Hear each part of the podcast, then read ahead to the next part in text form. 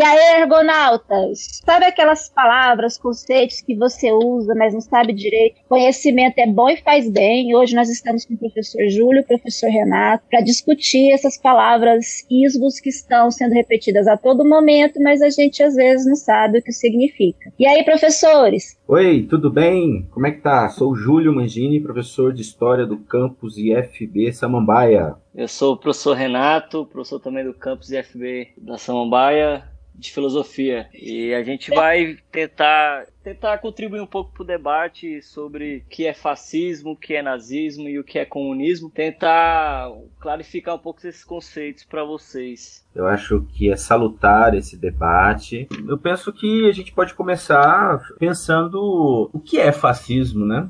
O que, que você acha, Fernanda, eh, Renata? A perspectiva que eu tenho, né, do que eu venho estudando sobre fascismo, é, é, que o fascismo ele é tem tanta sua visão, né, numa perspectiva bastante histórica, né, e aí a gente vai ter a Itália como exemplo do fascismo, mas também tem uma dimensão que é a que me interessa mais, que é uma dimensão muito mais de movimentos fascistas, que é uma concepção é, é mais político-ideológica do que propriamente histórica. Apesar da concepção histórica ela, ela ser a base do que a gente entende hoje por fascismo. O fascismo, de fato, quando a gente vai diferenciar de nazismo, a diferença que eu faço é a mesma diferença que a gente vai fazer entre gênero e espécie. Então, isso, nazismo, para mim, é uma espécie desse gênero fascismo, porque as práticas utilizadas tanto nesses governos do, da, do italiano, do Duce, né, quanto do Reich nazista, eles são muito próximos, tem, obviamente, algumas diferenças históricas, mas de de modo de controle de poder e controle da sociedade são, são regimes muito similares. O primeiro que eu me baseei, toda certeza, foi aquela dimensão do Humberto Eco, urfascismo, ah. né, ou fascismo eterno.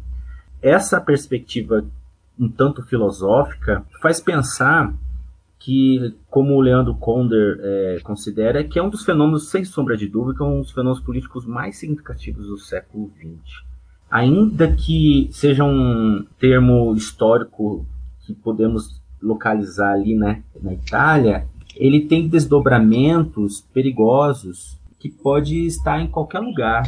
Após a Segunda Guerra Mundial, nós vamos ter um cadeado para isso, para que de repente esses fundamentos que extrapolam uma temporalidade específica não viesse a retornar, que seria justamente os direitos humanos. Né? E a gente percebe que na contemporaneidade são justamente os direitos humanos a pauta mais atacada para justamente o retorno dessa concepção neofascista. É, entender o fascismo é entender por que, que ele retorna porque tem um, um, conceito restrito e um conceito mais prolongado. Sim, é, é, é, justamente isso, porque quando a gente debate e faz esse tipo de debate né, com algumas pessoas, elas sempre tendem a falar: não, fascismo é um evento localizado num espaço temporal italiano é, da década de 20 e 30 do século passado e pronto. De fato, o fascismo, enquanto regime político, de fato se encontrou nesse período né, na Itália. Mas as práticas fascistas, ou o movimento fascista, como ideologia, ideologia ela dura até hoje, né? O que o uhum. Agamben, nas suas análises da política,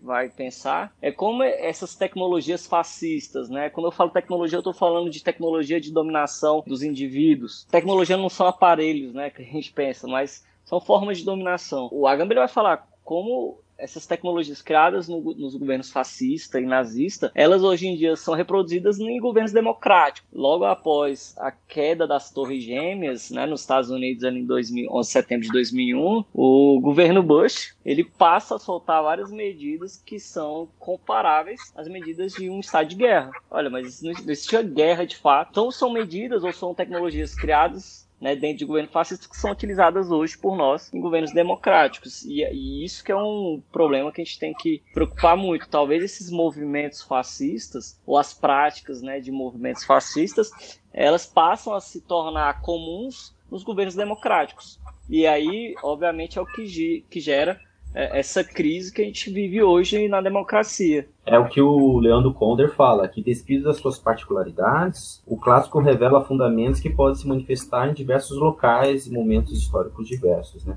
Para a gente não achar que todo regime autoritário, violento, ele é fascista, e para não criar essa o que a esquerda muitas vezes atua como um ímpeto injurioso contra a direita, né? tudo que é direita é fascista. Isso acaba criando um, um termo é, pouco rigor é, científico. Você acusar o outro de fascista só porque ele é da direita, né? Foi feita uma pesquisa recente no Brasil que a, a direita e a extrema direita equivalem a quase 50% da população brasileira. E centro, centro-esquerda e esquerda é, seria a outra metade. Veja, no Brasil, quem se considera esquerda equivale a 16%. Ou seja, é uma população comparado com a direita e a extrema direita, é, é pequena, assim, né? Então, o Brasil ele é muito mais, mais alinhado a um, um pensamento conservador atualmente. E aí, o que, que é ser esquerda? Você não percebe ninguém se rotulando extrema esquerda. Pra, se você perguntar para um, uma pessoa que se considera esquerda, ela é o antagônico do capitalismo. Né? A centro-esquerda seria aquele que quer reformar o capitalismo. O centro seria aquele que vive o sistema, que está de acordo com as regras do status quo. A direita é aqueles que defendem o rico, né, a, a, classe dominante, o burguês. Né? A extrema direita ela tem o papel de destruir a esquerda.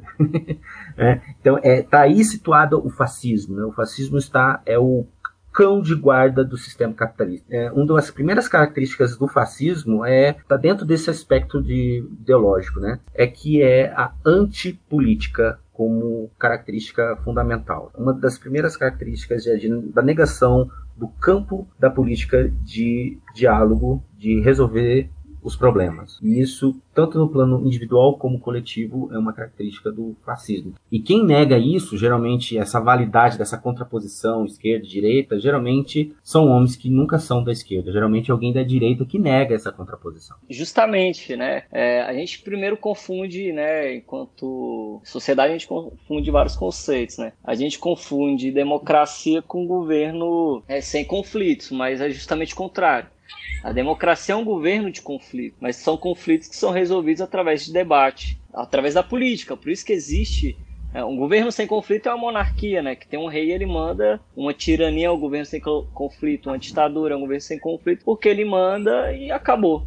Então tá aí outra característica do fascismo: acabar com as diferenças. Né? Então a gente Exato. vai ver isso nos modelos, né, e nos movimentos ou nas ações fascistas o tempo todo.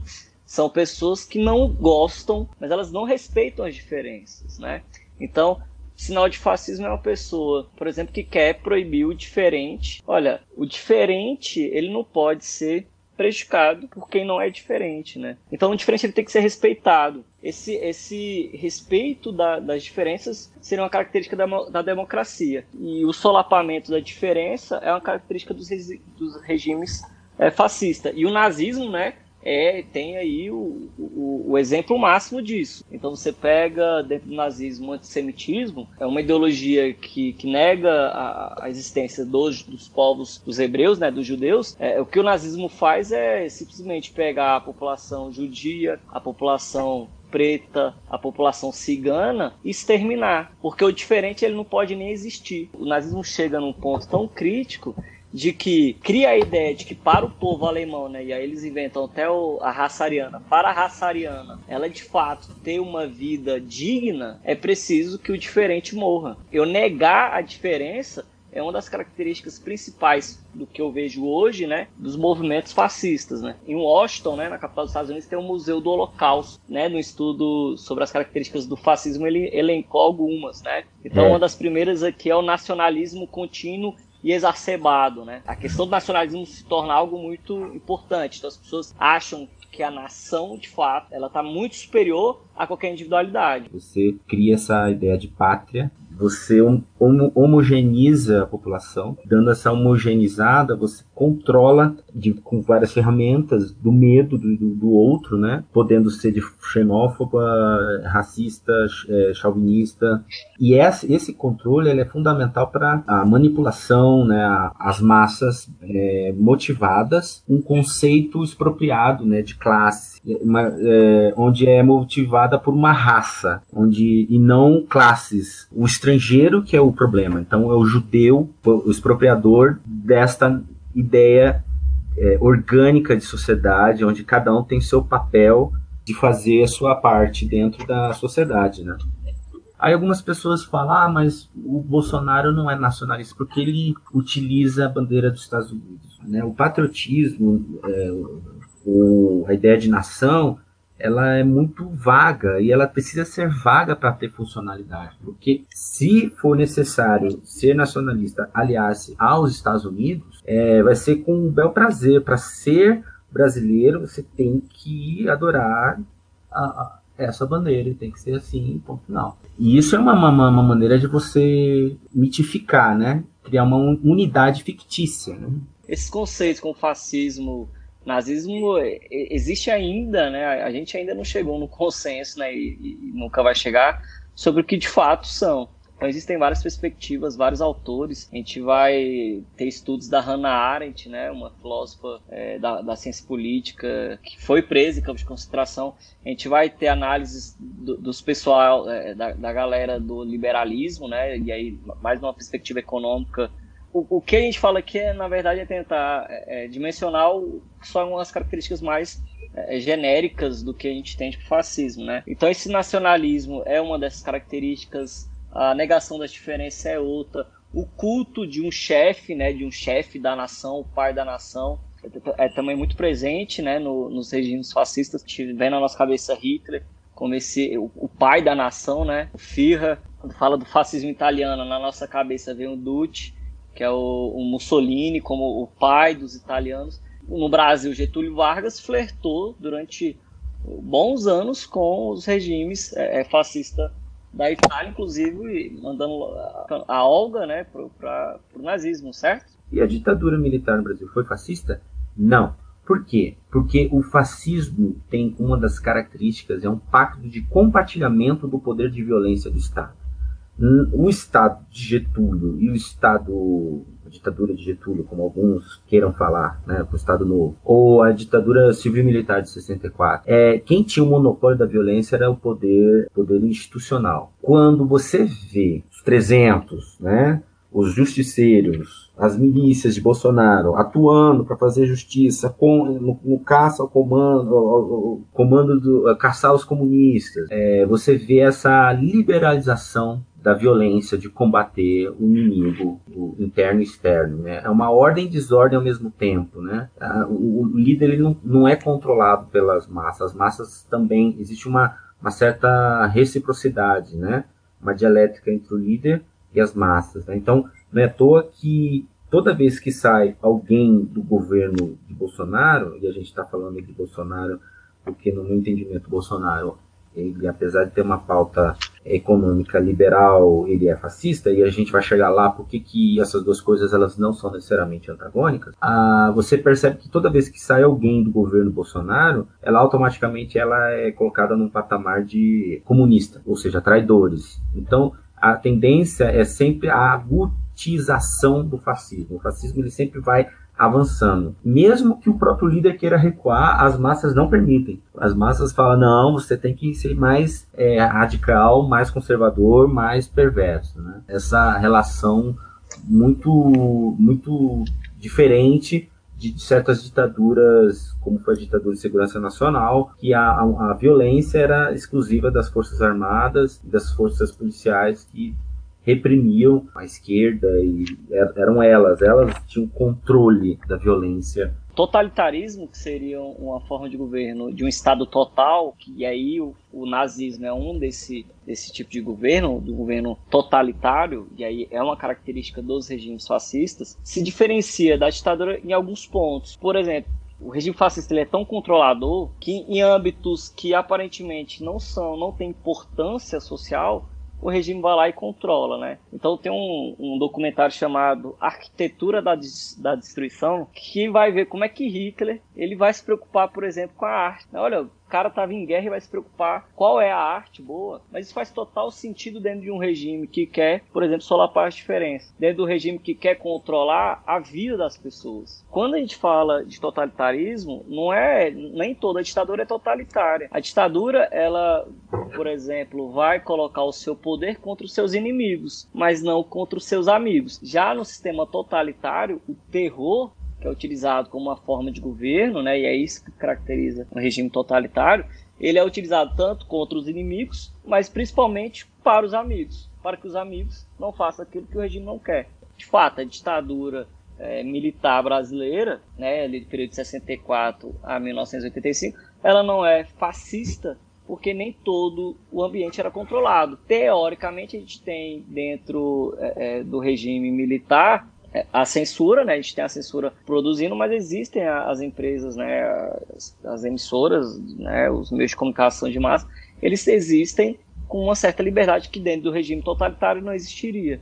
Então, dentro dessa perspectiva de um regime, né? Ou, ou de um movimento fascista, quando as pessoas, né? Tendem a falar, ah, você é fascista, é, a maioria do que a gente tem de, né, dos, dos teóricos que estudam é que aquela pessoa que é fascista geralmente ela toma medidas que são autoritárias. Essas medidas autoritárias podem ser variadas. O que é uma medida autoritária? Toda aquela medida que se baseia na autoridade e não, por exemplo, na lei.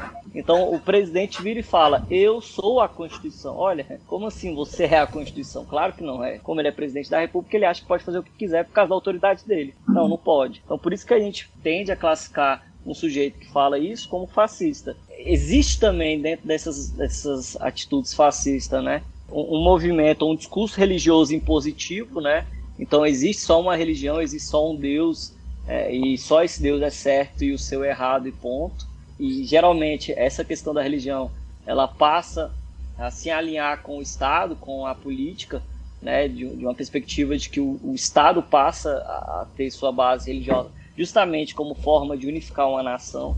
E, e no Brasil, uma das, um dos aspectos mais, talvez, do fascismo hoje é o negacionismo da ciência, né? Você negar a ciência não com base em evidências científicas, que, obviamente, a ciência não é um conhecimento dogmático, né? Ela, ela pressupõe que se discuta, que se possa falsear suas, suas teses, é, é falseável essas teses dentro de um modelo científico, e não porque eu acho que está errado e pronto, e a Terra é quadrada, a Terra tem formato de uma rosquinha. Não, eu tenho que ter bases científicas para afirmar é, que a Terra não é redonda ou que, enfim, tal medicamento de fato ele cura tudo. Olha, tem que ter base científica e, e a negação da ciência hoje, na minha perspectiva, no Brasil, ela é um dos critérios que pode classificar uma pessoa que tem atitudes fascistas. E, e, aí ela tem, mesmo sem saber, né, que tem. Sim, era, era essa, questão do, do, da ideia de, da mentira contribuir muito para a fasticização, né? O irracionalismo ele é,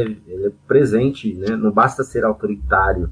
Quase que a gente está falando de romper com a, o legado iluminista, né? Da, da era da razão, da, de usar a ciência para é, resolução de problemas do mundo, do, do, ser humano, enfim. Também a questão do tempo, né? O passado sempre é glorioso, então existe uma ideia de mitificar esse passado, de romantizá-lo e sempre reutilizando ao bel prazer, né? E a reutilização às vezes é a negação do passado.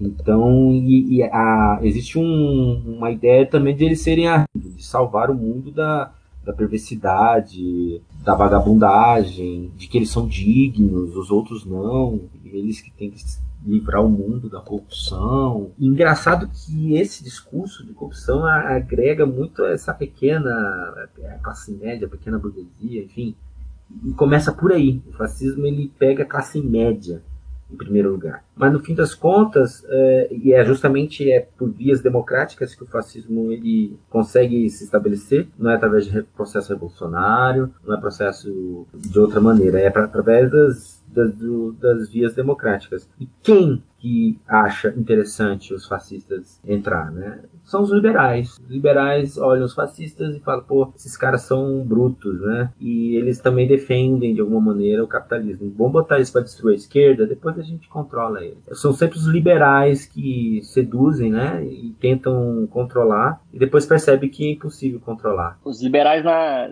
numa perspectiva econômica, né? Você vê é. que, que, que o fascismo né, e o nazismo na Itália e na Alemanha eram dois países ali que no, no, no, início do século XIX, final do século XVIII, eram dois países que o pessoal, né, na época apostava que iam fazer a revolução socialista, né? É, uhum. E é justamente nesses dois países que tinham, né, teoricamente, as, as maiores condições materiais para fazer uhum. que surge dois movimentos exatamente opostos ao que hoje é o, a gente tem de como socialismo e comunismo. O fascismo e o nazismo eles se alimentaram lá na, no final da década de 20 do, da liberdade de pensamento e veio a crise econômica, uma crise cultural e houve um choque de civilizações, né? Que fala é, assim, viu, a gente é a solução. É, tem, temos um quadro histórico muito, muito, problemático, né? A gente tem o final da Primeira Guerra Mundial, né, esses países destruídos. Dez anos depois, crise do capitalismo, crise de 1929, né? Que acaba com o mercado financeiro. Para não deixar acontecer, né? Por exemplo, na Alemanha, uma revolução comunista, cara, os liberais falam, melhor esses caras entrar porque eles vão defender a propriedade privada do que os outros. E de fato. É aquela a máxima, tudo menos o, o, PT, como se o PT fosse a coisa mais vermelha do mundo, né? É. Sendo que o PT está na, na, ordem ali do centro, centro-esquerda, da, da, reformulação do capital, né? Da, da, de fazer os acordos. O PT, em hipótese alguma, fez tudo que a burguesia quis. Quem rompeu com o pacto foi a burguesia, não foi o PT. O PT estava fazendo a receita do bolo ali, tintim por tintim, fazendo bonitinho não só o PT, como vários outros governos da América Latina no início da década de 20, ou eh, década de 20, no início do século 21, né, a chamada Onda Rosa, todos eles fizeram todos os acordos neoliberais, todos os acordos de, de arroxo, de reformas antipopulares, anti-povo, e a contrapartida eram as migalhinhas, né, e, é, de certa forma, e que, que para a história do contexto local, regional, eram, foram coisas que de fato melhoraram muito a vida das pessoas. Da dignidade virou coisa de, de comunista, né? dignidade humana, o espectro de olhares, né? você viver dentro do sistema capitalista, mas ter dignidade, é coisa de comunista. E, e, a, e volto a falar, a esquerda, de fato, não precisa ser extrema esquerda, a esquerda que se declara esquerda, ela não quer mais o, sistema capitalista. Ela, aliás, ela nunca quis, né? Ela segue os preceitos de transformação da sociedade, mudança do sistema, né? É antissistema. Mas o fato de você pleitear uma, uma pequena melhora social, pronto, é comunista, né? E aí a gente pode começar a pensar é, o outro tema, né? O que, que é comunismo, né, meu caro? O comunismo, né? A gente fala, essa palavra é quase quase um xingamento hoje em dia, né? As pessoas têm medo, é quase um tabu falar ah, comunismo e tal. Mas assim, e a gente sempre pensa que o comunismo é uma perspectiva marxista, mas comunismo de fato ele começa, você vê Platão já falando de uma sociedade do comum. Então não é só uma perspectiva marxista, apesar do Marx, né, ser o grande hoje orientador dessa perspectiva, né? O que que comunismo é geralmente, né? Quais são as suas características? Ele pressupõe uma sociedade igualitária. Todos os indivíduos, todas as pessoas, elas são iguais.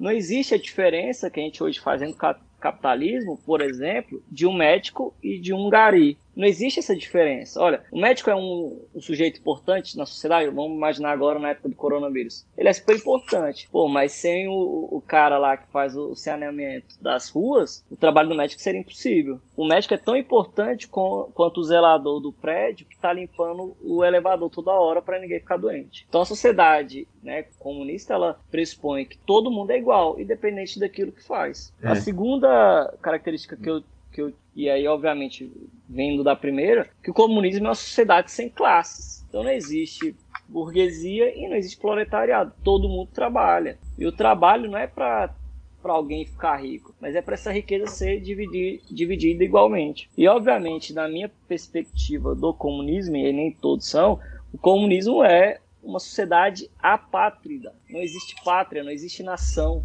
Todo mundo faz parte. Se todo mundo é igual, não tem diferença entre brasileiro e argentino, todo mundo é igual. Porque a igualdade é um conceito muito absoluto nesse sentido. Então não, não existiria pátria. E logo, obviamente, né, em decorrência, por exemplo, não existiria guerra entre estados, porque todos somos iguais. Então, essas três características que, que, geralmente eu ressalto quando eu, quando eu entendo de comunismo. Quando a gente fala da divisão do trabalho, as primeiras divisões do trabalho, do, de gênero, do, do trabalho braçal intelectual, a gente pode pensar das condições objetivas de, de sobrevivência, né? E aí a gente percebe quando você falou do médico e do zelador, a gente meio que pensa como uma profissão seja essencial como médico, né? Ou alguém que limpa, né? É, o médico é uma profissão que lida com corpos, tem uma relação de estudo, mas o limpar ela tem uma relação braçal, que, que em tese é uma profissão que qualquer é, um poderia fazer sua parte, limpar todos coletivamente, limpar o prédio. A, a questão da, da, diferença de profissões é também uma coisa que Karl Marx e outros pensadores socialistas pensam, né? Sobre a valorização do trabalho intelectual em detrimento de outras é, profissões, né? Onde você pode, a pessoa é, que é intelectual, ela também pode empacotar e deixar de ser uma relação serviçal né, do trabalho. Né? Há estudos hoje que entendem que com o, robô, com as máquinas, a gente precisaria trabalhar quatro horas por dia, três ou quatro dias por semana, e empregando todos, né? se nós não vivêssemos num sistema capitalista. O, o segundo ponto que eu acho que é fundamental pensar sobre o, o que é comunismo é que ele entende que não haverá exploração de nenhum homem sobre outro homem, ou seja, e o que, que determina isso é a propriedade privada. Porque no sistema capitalista você tem a propriedade privada que explora o outro, né? Então, é, é, a igualdade não significa que todos vão ter a mesma casa, o mesmo carro, não, mas as, as condições de, de, sobrevivência, onde não necessariamente eu vou ter a mesma roupa que você, ou mesmo essa padronização, porque na verdade quem padroniza o, o consumo, os gostos é o sistema capitalista, né? Você sempre tem que estar tá usando as mesmas roupas as, da moda, as mesmas marcas que estimulam um certo determinado consumo. As condições objetivas de sobrevivência, né, as condições materiais, por isso que é materialismo, é que ninguém vai explorar o trabalho do outro e a vida do outro para sobreviver. Então, eu trabalho, eu vivo do meu trabalho e não vou viver do trabalho do outro. Né? Então, essa é uma questão. E sobre a questão do, do da nação, é interessante pensar que o fim da, das pátrias não necessariamente vai encerrar as diferenças culturais, históricas de cada povo. Né? O povo vai ter outros elementos que vão identificar a, a, sua cultura. Né? Então, se a gente pensar o Brasil sem a bandeira, que ela é eventualmente elencada, ah, o Brasil, ordem e progresso, que as pessoas mal sabem cantar o hino, né? E você pedir para as pessoas traduzirem e interpretarem a primeira frase do hino brasileiro, ouviram do Ipiranga as margens plácidas, elas não vão saber o que significa. Né? Elas não sabem interpretar, elas não sabem dizer o que, que, aquilo está dizendo. Ouviram do Ipiranga as margens plácidas. Oi? Margens plácidas, o que? Ipiranga? Quem? Não sabe, porque a, a maneira pouco popular, nada popular desse hino, o lema nada agregador, um lema positivista, expressa o quanto a nossa bandeira elitista, ela antipovo, porque o povo não participou do processo de, de independência da de República Brasileira. Mas se a gente pensar o que é Brasil hoje, e, e se orgulha de dizer que o Brasil é a terra do samba, né? é a terra do, da feijoada, é a terra do futebol, né? é a terra de, de paisagens maravilhosas, de, de cachoeiras, de, de arquiteturas, de tanta coisa maravilhosa da farofa, da comida, dessa mistura de diversos povos que vieram por diversos motivos, em diversas ocasiões, desse clima. Isso é o Brasil e que as pessoas não têm vergonha de dizer que é belo, que é bonito, né? A cultura brasileira é maravilhosa e que não precisa ter uma bandeira para exemplificar um mundo ideal comunista é, as pessoas vão viver em paz vivendo a sua cultura e, e, e, essa cultura é viva, ela é dinâmica, ela não é conservadora de estar tá presa a emblemas petrificados, né? Que é o, coisa que os conservadores precisam é, petrificar sua, seus mitos, né? E aí os, os fascistas de certa forma são conservadores, eles têm que petrificar seus mitos para não serem modificados. Eles não permitem, eles têm uma relação muito de choque com o novo. Né? O novo para eles nunca é bem visto. Né? Para finalizar assim minha fala, o fascismo são, tem um, conceito é, estrito e o conceito mais abrangente. O nazismo é uma forma de fascismo mais completa, vamos dizer assim, e não, não, não compacto de que é, os três, nazismo, fascismo e comunismo, são tudo a mesma coisa, não são ou eh, totalitários, é, não, não tem a visão como a Hannah Arendt considera, de colocar tudo no mesma sacola. Você não vai vencer o fascismo através de outra maneira, é, senão de uma forma violenta. Se a gente pensar que o nazismo só foi vencido com a união da União Soviética e os Estados Unidos, é, não é na base da conversa da democracia, porque eles entraram na democracia, destruíram a democracia e impuseram um regime belicista, violento, e não tem outra maneira de vencer o fascismo senão através da violência. Então, a, a, a, existe uma re violência revolucionária, se a gente pode dizer, dessa maneira, para vencer o fascismo. Né? Comparando, né, o fascismo é como se fosse um vírus, né? ele ataca o sistema imunológico e destrói a concepção de, democrática das relações minimamente. A gente normatiza a não democracia, a gente acaba aceitando a, o fim da democracia e dos direitos humanos. As pessoas a, a, acabam aceitando o regime de exceção e por isso que aí o Agamben fala que não existe, né? Existe um dispositivo nas constituições que permite em determinado momento que a gente abra mão da nossa própria liberdade.